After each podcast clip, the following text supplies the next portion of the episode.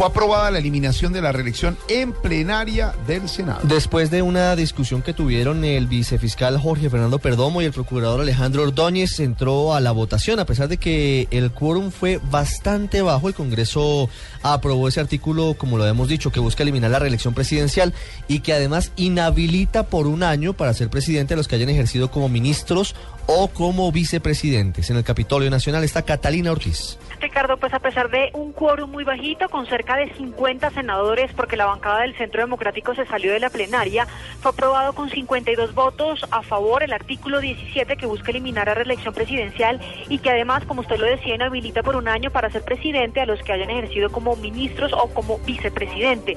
La bancada del Uribismo se salió del recinto porque no está de acuerdo con este artículo, ya que incluye que para que vuelva a haber reelección en el país se debe convocar a una Asamblea Nacional Constituyente.